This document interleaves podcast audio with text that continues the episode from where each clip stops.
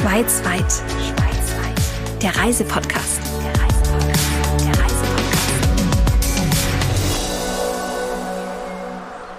Herzlich willkommen bei Schweizweit, dem Podcast von Schweiz Tourismus. In jeder Folge erleben wir die Schweiz authentisch und pur.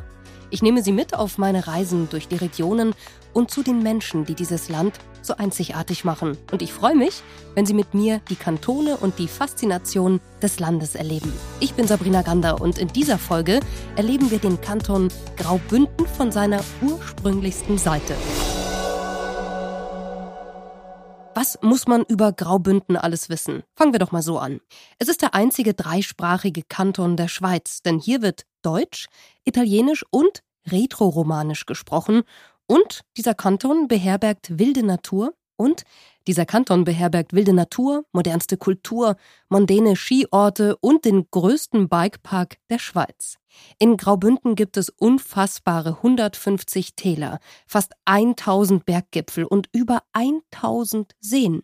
Man kann schon mal im Osten der Schweiz in Staunen kommen.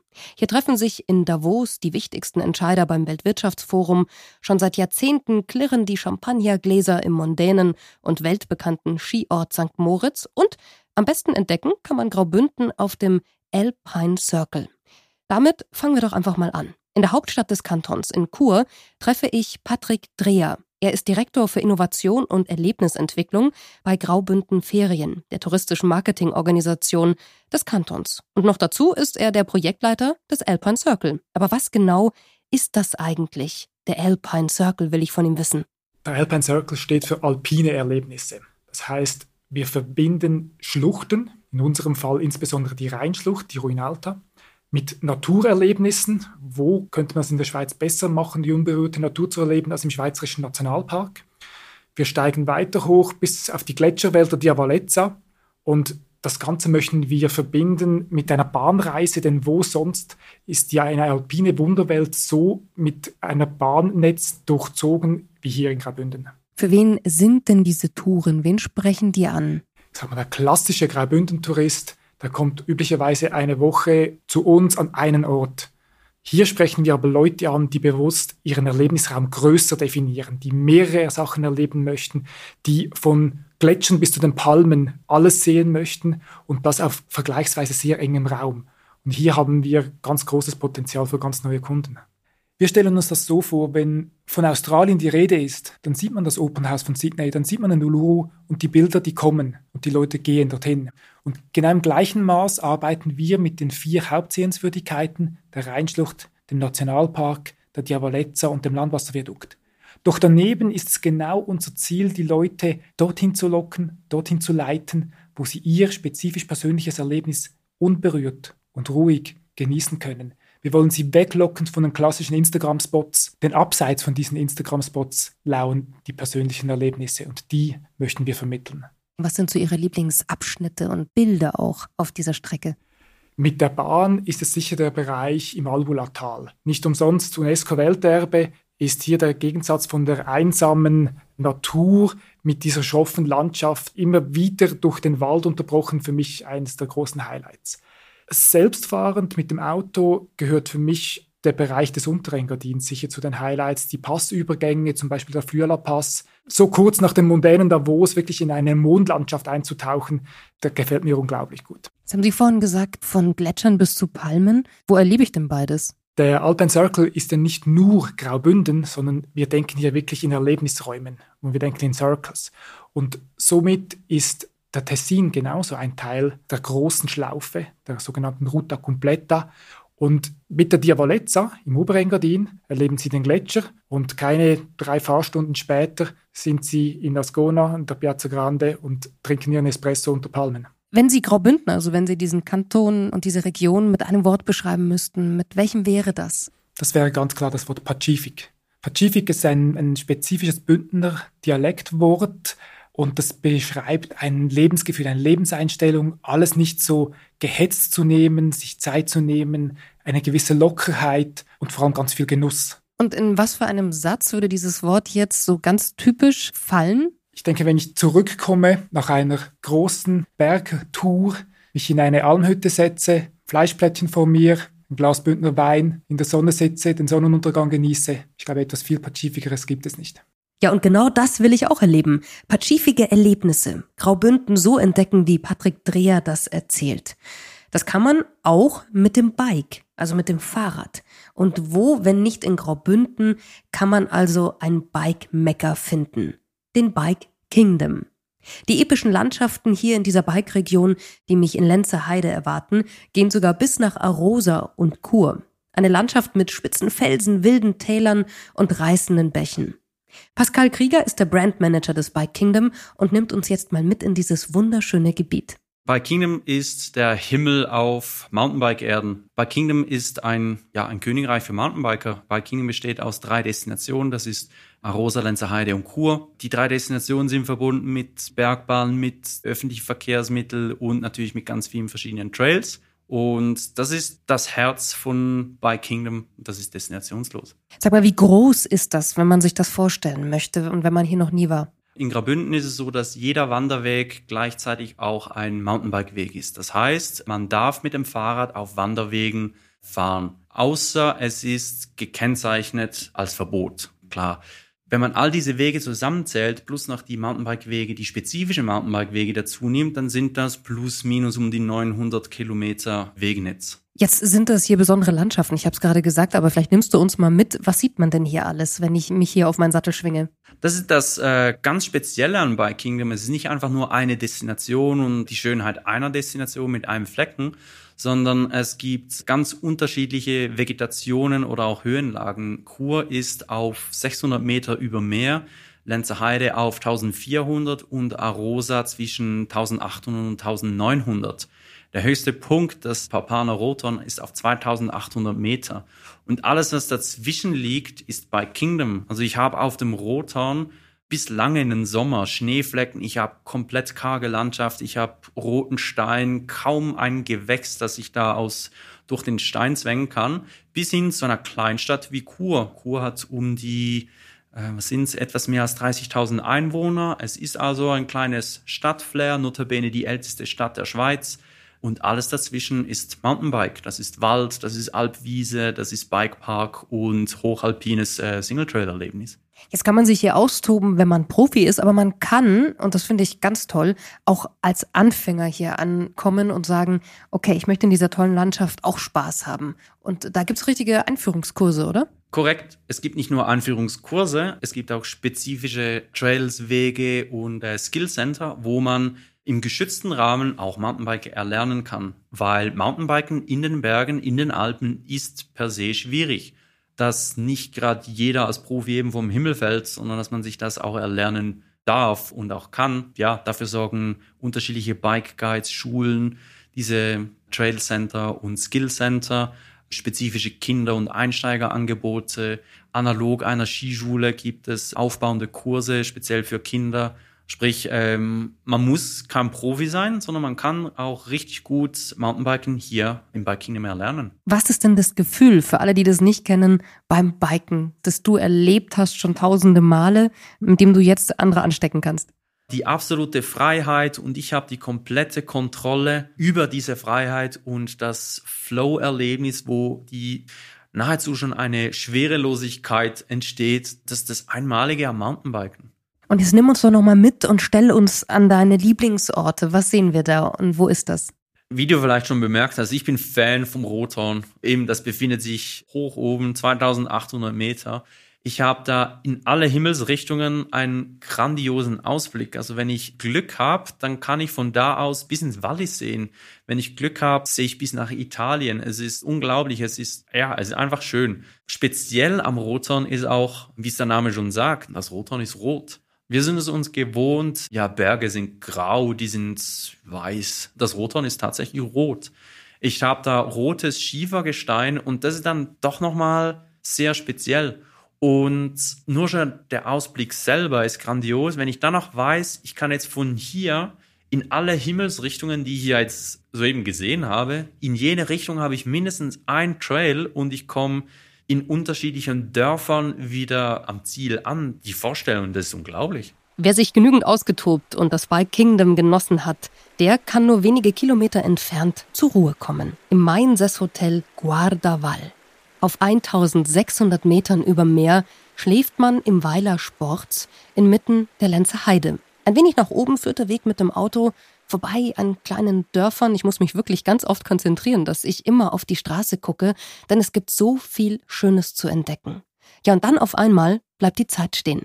Ein Dorf mit alten Maiensesshäusern, den typischen Schweizer Berghäusern, wartet mit dem Charme längst vergangener Tage auf die Gäste. Ein kleiner Brunnen plätschert, eine alte Steinterrasse liegt dort im Abendlicht, die Stille der Natur, eine Sauna versteckt in einer alten Holzhütte und der Blick, der geht hier über die Landschaft hinunter ins Tal. Graubünden pur und man hat das Gefühl, ja, der kompletten Freiheit. Begrüßt wird man hier übrigens mit Allegra, einem Wort aus dem Romanischen, die vierte Sprache, die man hier in der Schweiz spricht, und es bedeutet einfach Guten Tag. Philipp Arnold ist der stellvertretende Direktor des Hotels. Er steht am Empfang und begrüßt mich damit Allegra und erklärt auch gleich, was Guardaval bedeutet. Guardaval kommt ebenfalls aus der Sprache des Romanischen. Guarda, man schaut, und das Val ist das Tal. Von uns vom Hotel aus haben Sie eine wunderbare Sicht direkt ins Oberabsteintal, Albolatal hinunter, wo sie ganz viele Sonnenuntergänge erleben können, wo es ihnen darum geht, in unseren Maiensäßen einfach einmal sich zu fühlen, wie sich der Bauer früher gefühlt hat, als er auf dem Weg vom Tal auf die Alp hochgegangen ist und im Monat Mai eine Möglichkeit brauchte, um seinem Vieh ein bisschen Pause zu gönnen. Was ist denn ein Maiensäß? Sie haben es gerade schon erwähnt. Das Mayenzess Hotel kommt von unseren Sitzen. Dieser Weiler hier in Sports besteht bei uns aus elf verschiedenen Mayensässen. Ein Mayensäß war der Sitz des Bauern im Monat Mai und im Herbst, eine Zwischenstation zwischen dem Tal und der Alp. Uns geht es darum, dass die Gäste sich auf den dezenten Luxus, auf die Naturverbundenheit, aber auch auf einen gewissen Charme, der diese alten Balken, die alten Häuser seit über 300 Jahre haben, auf unsere Gäste projiziert werden. Man soll hier hinkommen und das Gefühl haben, hier oben ist die Zeit vor 300 Jahren stehen geblieben und ich bin im Fokus, ich bin die Person, wo sich unsere Mitarbeiter darauf fokussieren, um ihnen einen schönen Aufenthalt, einen runden Aufenthalt in der Geschichte dieses tollen Weilers zu bieten. Was waren denn so die berührendsten Momente oder Statements von Gästen, die hier waren? Heutzutage vergessen ganz viele Leute, dass der Fokus auf sich selbst und einfach mal das Abschalten, das Unerwartete erleben zu dürfen, wenn man vorurteilslos sich dieser Natur hingibt, dass das die Komplimente sind, die wir immer wieder hören. Ich habe heute Morgen bei Dämmerung den Hirsch gesehen. Wir sind miteinander fischen gegangen und haben die Stille genossen. Sie haben sich Zeit genommen bei uns am Tisch und einfach kurz vorbeigeschaut, uns die persönlich gefragt, wie es uns geht. Das sind so die Statements, die wir immer wieder hören. Und was absolut zu oberst steht, ist die Freundlichkeit der Mitarbeiter, die immer wieder gelobt wird. Aber ich glaube, das kommt davon, wenn man an so einem schönen Ort arbeiten darf und so tolle Gäste hat, wo die Dankbarkeit beim Checkout auch äußern, weil sie wirklich unerwartete Erlebnisse erfahren durften und so mit einem noch volleren Koffer an Erinnerungen wieder zurückkehren, als sie gekommen sind. Wer noch ein paar Meter mehr über dem Tal thronen möchte, der ist auf dem Hausberg hier richtig, dem Piz Scalottas. Nach einer Nacht umgeben nur von der Natur und dem kleinen Bach vor meinem Mainsesszimmer wandere ich auf den Berg, der zwar nicht besonders hoch ist mit seinen 2323 Metern, aber es gibt einen besonderen Tipp. Wer bei Tagesanbruch von Lenzerheide in Richtung Pitzkalottas unterwegs ist, der darf die ersten Sonnenstrahlen erleben, die vom Gipfel über die sanften Berghänge und die Alpwiesen alles langsam erleuchten. Natürlich kann man auch die Sesselbahn nehmen, wenn man nicht alles zu Fuß gehen möchte. Die Aussicht hier oben ist grandios. Wer nach Osten schaut, ja, der sieht das Papaner Rothorn und das Lenzerhorn. Auf der gegenüberliegenden Seite erhebt sich der Heinzenberg.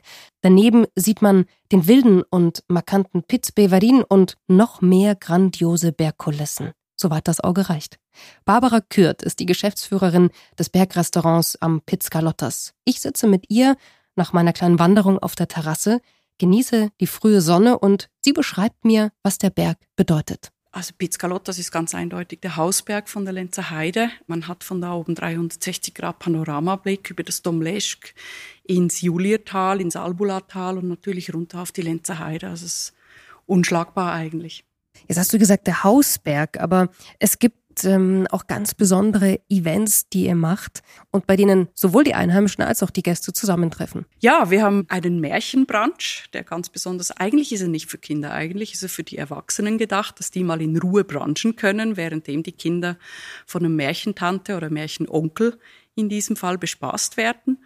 Das ist ein Format, das wir im Sommer in der Hochsaison jeden Freitagmorgen durchführen und da haben wir auch äh, sehr viele Gäste, die mehrfach kommen, weil sie das einfach genießen möchten. Was kann man übers Jahr verteilt noch mit euch da oben erleben? Was gibt es noch für Special Events, wo du siehst, dass die Augen leuchten bei den Leuten? Wir wurden sehr oft darauf angesprochen, eben, ob man mal auf dem Pizzgalottas oben übernachten kann. Und man kann das, allerdings nur im Sommer. Wir haben ein Format, das heißt Juwelen der Nacht. Da gibt es eine geführte Wanderung rauf auf den Pizzgalottas mit äh, vielen Erklärungen zu Fauna und danach gibt es einen schönen Aperitif da oben zum Sonnenuntergang und natürlich ein leckeres Abendessen und dann dürfen sich die Leute mit äh, Schlafsäcken und Matten entweder draußen auf die Wiese legen oder die, die ein bisschen näher bei uns sein möchten, dürfen sich auch auf der Terrasse vom Restaurant ein Plätzchen suchen und da den Sternenhimmel bewundern. Unser Wanderleiter, der Andi, der ist auch sehr bewandert, was den Sternenhimmel angeht und erklärt dann jeweils noch die Sternbilder dazu.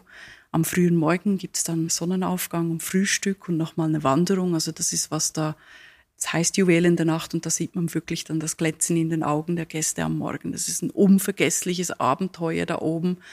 Bei einer klaren Nacht sieht man die Milchstraße von bloßem Auge. Also es lohnt sich auf jeden Fall. Im Winter bieten wir zusätzlich noch Fondue-Abende an wo man nach dem Skitag bei uns oben auch eintrifft. Und, und auch da, der Sonnenuntergang ist spektakulär im Winter.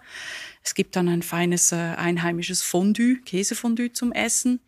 Und wenn es dann dunkel genug ist, fährt man mit Laternen, mit Führung natürlich runter wieder ins Tal über frisch präparierte Pisten. Das ist spektakulär. Also das kann ich nur von Herzen weiterempfehlen. Barbara, was waren für dich so die Pizzgalottas-Momente? Was ist dir richtig unter die Haut gegangen? Also das ist für mich der einzige Arbeitsort, den ich bis jetzt gehabt habe, wo ich mich wirklich jeden Morgen freue, hinzugehen. Klar, wenn es stürmt und der Schnee quer fliegt, dann ist das weniger spaßig, auf dem Sessellift zu sitzen. Aber wenn man da oben ist und dann das Nebelmeer sieht oder der blaue Himmel, die Sonne, die Bergwelt ringsrum, im Sommer die Kühe, die grasen und das friedliche Ambiente, dann ist das jeden Tag atemberaubend da oben. Also ich könnte jetzt keinen so speziellen Moment raussuchen. Für mich ist jeder Tag da oben speziell. Gibt es einen besonderen Platz am Pizzalottas, wo du sagst, das ist dein Lieblingsplatz? Ja, auf der Terrasse unter dem Fahnenmast. da hat man wirklich so die unverbaute Aussicht ins Albulatal und Richtung Julia. Bei Sonnenuntergang ist es wunderschön da oben. Genieße noch ein paar Momente allein diesen Platz. Ja, und dann geht meine Reise weiter. Ich fahre jetzt ins Engadin.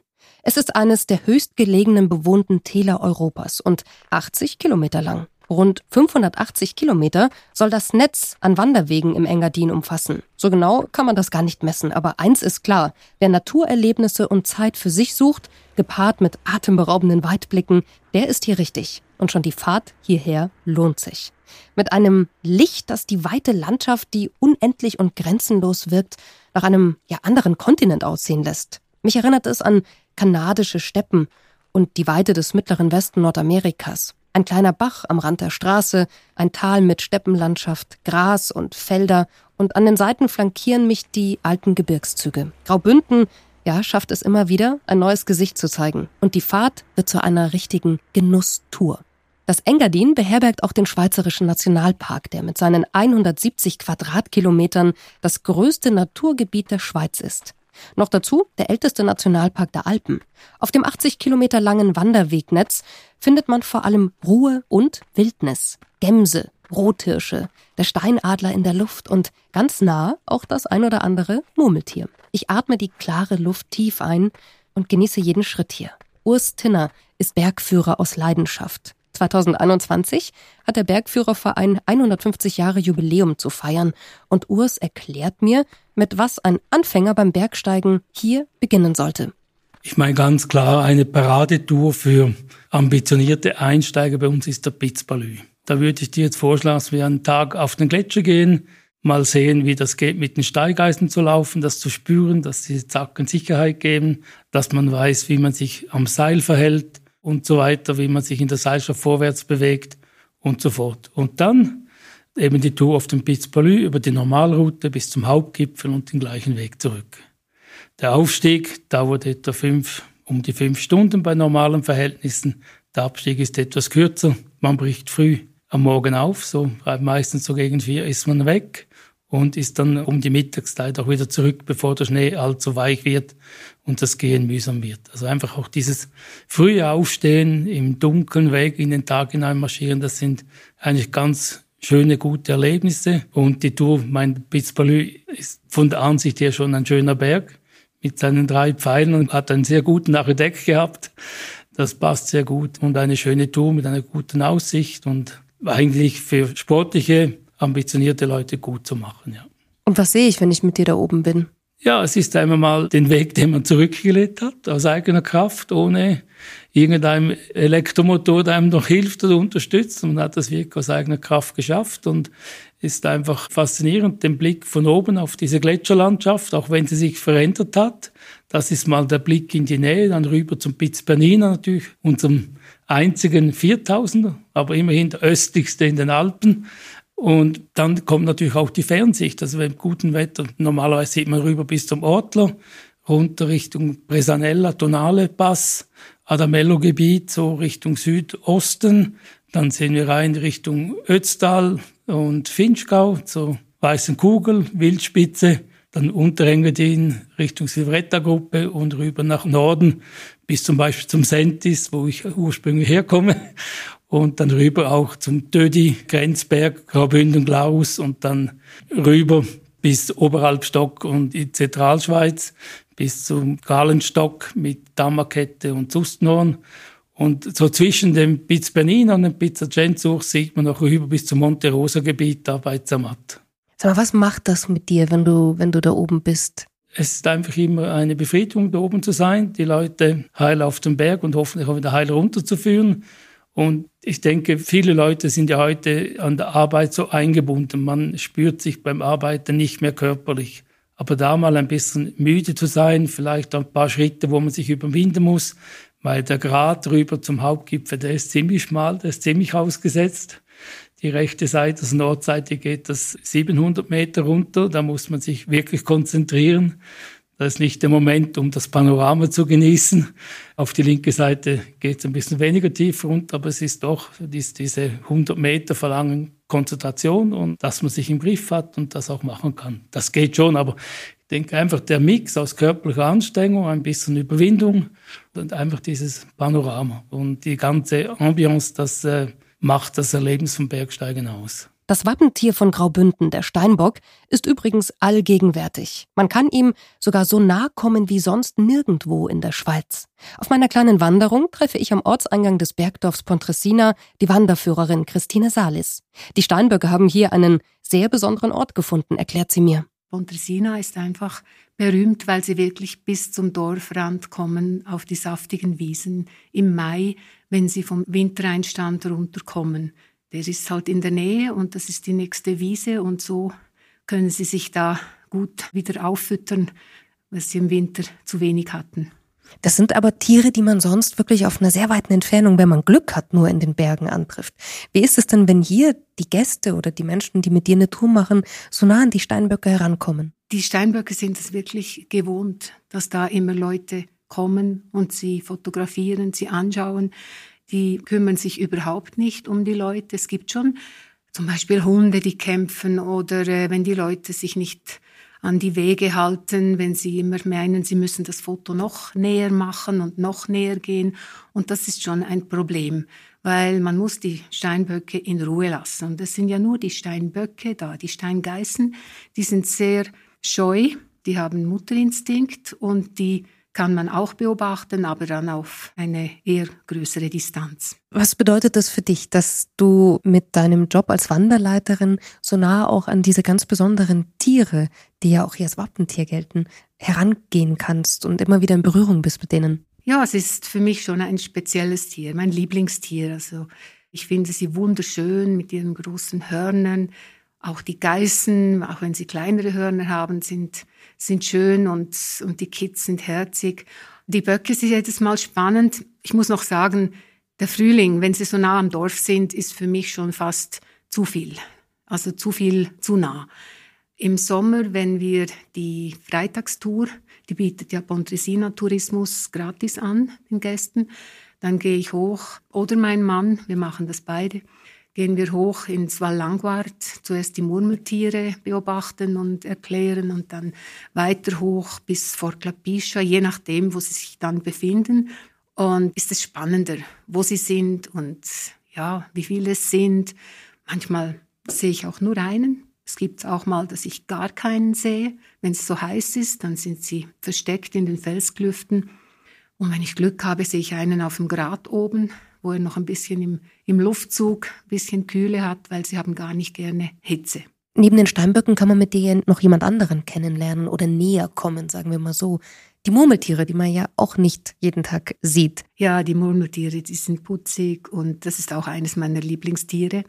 Im Val Languard, wo wir zuerst durchwandern, sind sie auch sehr zutraulich, weil sie sind so gewöhnt, dass Kolonn von Leuten durchlaufen, dass sie sich auch hier eigentlich nicht groß bewegen. Und diese Kolonien, da hat es überall, die leben zusammen, sie sind sehr verschmust, sie kämpfen spielerisch miteinander, sie müssen sich und fressen, das ist das Wichtigste, weil im Herbst ist dann ein Drittel Körpergewicht ist Fett für den Winterschlaf. Und da ist es eben auch wichtig, dass man sie nicht stört. Sie müssen viel fressen. Und wenn dann die Jungen rauskommen. Meine, die haben 32, 34 Tage Tragezeit und so im Juni kommen dann die Jungen zum Bau raus, dann sind sie naiv und das ist mir schon so viel passiert, dass die jungen Murmeltiere dann hier sind und dich anschauen und noch nicht genau wissen, was das für eine Gefahr ist. Und ja, die rennen nicht davon, die sind einfach da und das ist für die Gäste natürlich, auch für mich ist das jedes Mal ein schönes Erlebnis. Ich bleib noch ein wenig im Bergdorf Pontresina. Ich möchte ja schließlich noch den ein oder anderen Steinbock sehen. Wildromantisch liegt Pontresina übrigens nur sechs Kilometer vom legendären Wintersportort St. Moritz entfernt, auf 1805 Metern über Meer. Man flaniert durch die kleinen Straßen und ja, er liegt dem Charme alter Tage hier sofort. Und das hat auch einen Grund, erklärt mir Ursin Meissen, der Geschäftsführer von Pontresina Tourismus. Pontresina ist, wenn wir schon von diesem Hochtal sprechen, dann ist eigentlich das höchstgelegene Gebiet des Engadins, das ist eigentlich Pontresina, die höchsten Berge der Ostalpen mit dem Piz Bernina, Piz Balü, die Gletscherwelt mit Morteratsch-Gletscher, Pers-Gletscher. Das ist die Faszination, die natürlich Pontresina auch ausmacht. Nebst dem Steinbockparadies die größte Steinbockkolonie, die auch in Pontresina beheimatet ist. Ich habe schon erwähnt, nur sechs Kilometer entfernt davon ist das mondäne St. Moritz zu finden, das man ja kennt, das einen Ruf hat als Jet-Set-Location. Aber auch hier gibt's Grand Hotels und etwas, was noch sehr ans Herz geht und was wirklich sehr besonders ist und seit der Jahrhundertwende eigentlich Bestand hat. Die Camerata-Konzerte. Was genau ist das? Ja, also das, das stimmt. Pontresina ist äh, sehr nahe bei St. Moritz. Wir haben auch eine Geschichte, die sehr eng verknüpft ist. Also auch die Geschichte des Tourismus, die hat sich sehr parallel entwickelt eigentlich. Und wenn St. Moritz dieser mondäne Luxus, von dem man auch spricht, dann ist Pontresina steht eher bisschen für einen diskreteren Luxus. Nichtsdestotrotz, auch bei uns gibt es einige Extravaganzen, die man finden kann. Und eine schöne Tradition, die es nach wie vor gibt, ist eben diese Camerata Pontresina, eines der ältesten noch bestehenden Kurorchester im Alpenraum überhaupt. Und das ist ja Salonmusik, da geht es um Salonmusik. Das ist etwas sehr Besonderes. Ich glaube, der ein oder andere Kammermusikfan, der lauscht jetzt auf und sagt, aber wo genau kann man die denn erleben oder hören? Ja, das ist richtig. Wir gehen hier quasi zurück in eine Zeit, als es ja noch keine Tonträger ähm, gab und die Grand Hotels leisteten sich auch eigene Orchester, die gespielt haben. Und Pontresina hat dann 1910 entschieden, dass man auch ein eigenes Kurorchester möchte. Die Camerata Pontresina hat 2021 sein 111-jähriges Bestehen und tritt im Teiswald auf einer Waldbühne auf. Ja, dieser Wald steht eigentlich am Eingang zum wildromantischen Wald Rosetsch, das für sich bereits ein Spektakel ist. Und die Spaziergänger, die dann teilweise vielleicht auch überrascht werden von diesen klassischen Klängen, die da durch den Waldtönen, das ist schon etwas sehr, sehr, sehr Besonderes, auch etwas Unerwartetes teilweise. Aber wir haben natürlich auch sehr viele treue Kamerata-Fans, die regelrecht zu diesen Konzerten auch pilgern. Die den ganzen Sommer ähm, finden 100 Konzerte jeweils statt. Ziemlich stolz, ja. Das Schöne in Pontresina ist, dass wir nicht, wir sind keine reine Winterdestination, sondern wir haben traditionsgemäß eigentlich auch einen sehr, sehr starken Sommer. Mittlerweile ist der Sommer sogar stärker als der Winter und diese Kamerad ist natürlich ein ein sympathischer Fixstern, den wir unseren Gästen auch bieten können. Was würden Sie sagen, sollten Menschen, die hier so eine Woche Zeit haben, alles mal ausprobiert haben? Ich glaube, die Stärke unseres Tals ist definitiv auch die Vielseitigkeit. Also es gibt eigentlich für fast jeden etwas zu entdecken und etwas zu tun. Pontresina verschreibt sich den Genießen und Entdecken. Also sowohl wenn man es ein bisschen gemütlicher angehen möchte, kulinarisch etwas auch erleben möchte, als wenn man wirklich auch ein bisschen auf der Suche nach Abenteuer ist, kann man sehr, sehr vieles hier erleben und unternehmen. Was natürlich das Nonplusultra ist in diesem wunderschönen Gebiet, ist das Wandern. Also das ist auch die meist ausgeübte Aktivität und so, sowohl Winter wie äh, Sommer sehr beliebt und durch diese spezielle Topografie, wir sind zwar hoch gelegen, aber wir sind relativ lieblich topografisch auch, dadurch, dass wir von Gletschern geformt sind und Gletschertäler haben. Und deshalb, ich glaube, das ist schon etwas, das man unbedingt mal machen müsste mit diesem wunderschönen Panorama Möglichkeiten, die es auch gibt, sei das von der Giamana Segantini beispielsweise, wenn man dann über das Seenplateau schauen kann, gleichzeitig aber auch die Gletscher des Oberengadins sieht, das ist schon, schon majestätisch. Nach meiner Reise durch Graubünden kann ich nur eins sagen, Graubünden hat mich verzaubert. Eine Region, die so viele Täler und Plätze hat, Berggipfel und tiefblaue Seen, einfach so eine abwechslungsreiche Landschaft, dass man hier ganz klar nur eines sagen kann, das pazifige Gefühl, eben dieses unter die Haut gehen von Momenten, das erlebt man hier an jedem Fleck und vor allem auch bei den tollen Begegnungen mit den Menschen. Wenn Sie mehr über die Schweiz und Graubünden erfahren möchten, dann gibt es alle Infos auf myswitzerland.com. Viele tolle Reiseangebote finden Sie außerdem auf switzerlandtravelcenter.com. Und wir hören uns wieder in der nächsten Folge von Schweizweit, dem offiziellen Podcast von Schweiz Tourismus. Schweizweit. Schweizweit. Der Reisepodcast. Der Reisepodcast.